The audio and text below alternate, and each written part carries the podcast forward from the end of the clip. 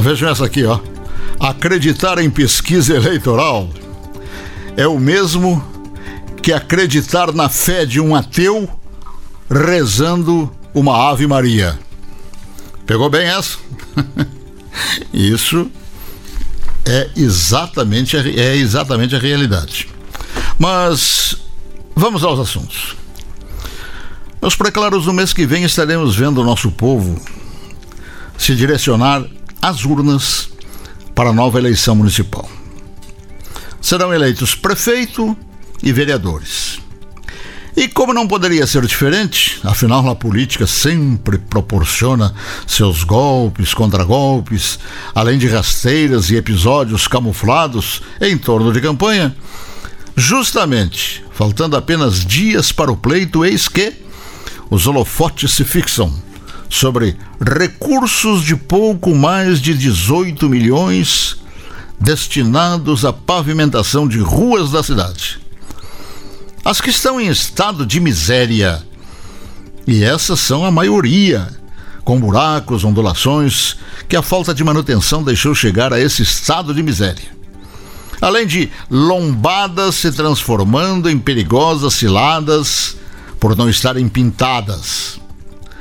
Por que só agora uma migalha de 18 milhões para setor que o desleixo permitiu deteriorar, hein? Simples. Simples. Esse tipo de processo é comum, analisando-se por vários ângulos. Um deles é o proposital. Ou seja, deixa para as vésperas da eleição que servirá o ato como propaganda, como chamariz para votos. Atitude que nos fez trafegar por largos e angustiantes períodos sobre buracos, não apenas prejudicando a sociedade motorizada, como, e principalmente, provocando nas pessoas estado de espírito de revolta, de raiva, de contrariedade. Eis, pois, a resposta do porquê só agora. E, encerrando o nosso contato de hoje, a denúncia está nas páginas. O advogado do maior traficante do país, que num canetaço foi libertado pelo ministro Marco Aurélio Melo, para vergonha não apenas da justiça, como e principalmente pela sociedade brasileira, fez estágio no gabinete. Veja bem, hein? O advogado do bandido fez estágio no gabinete do próprio Marco Aurélio Melo. é. Embora essas evidências irrefutáveis, o Senado, que é quem deveria julgar aqueles togados do STF devido às suas aberrações, não o fará. E com isso, Marco Aurélio, assim como outros de lá, Marco Aurélio seguirá naquela corte e ainda exigindo ser chamado de Vossa Excelência. E mais, esse ministro, além de outros, não são julgados e nem o serão, por ter gente que afirma que os inquilinos daquela corte, eles têm o rabo preso da quase totalidade dos senadores.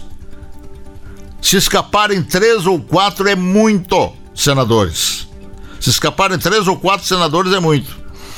E como o lobo não come lobo, as alcateias seguem os seus caminhos enlameados e, se preciso for, estarão aptos até para provar que foi Jonas quem engoliu a baleia. Aliás, aqui tem um errinho de concordância e eu vou tentar corrigir. As alcateias seguem seus caminhos enlameados e, for, se preciso for, estarão aptas ok? As alcateias estarão aptas até para provar que foi Jonas quem engoliu a baleia.